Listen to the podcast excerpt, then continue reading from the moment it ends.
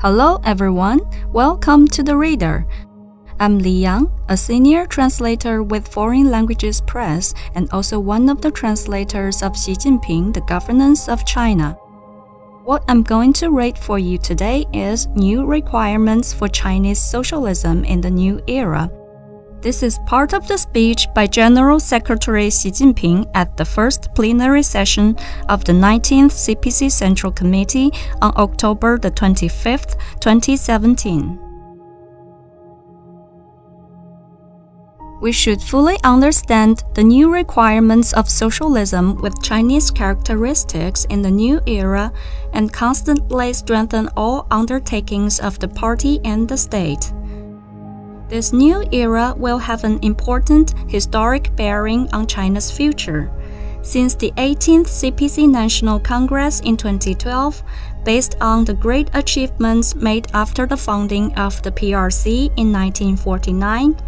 and especially after the launch of the Reform and Opening Up policy in 1978, China has reached a new historic starting point and Chinese socialism has entered a new stage. This demonstrates that we're moving on from the first to the second of the two centenary goals. Prospects are looking bright for our tasks of achieving moderate prosperity in all respects, accelerating the drive for socialist modernization, and realizing national rejuvenation, and they're also placing a demand on us for more efforts.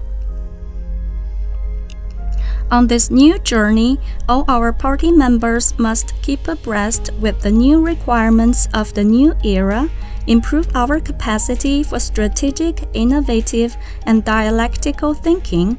bear in mind the rule of law and our principles, take a holistic, forward looking, and innovative approach to work, and better understand the changing domestic and international situation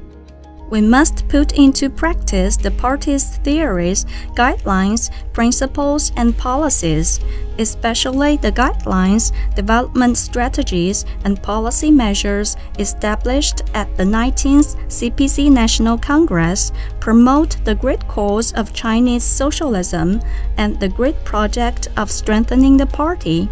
and unite all the Chinese people and lead them to strive for a moderately prosperous society and the modern socialist country in all respects.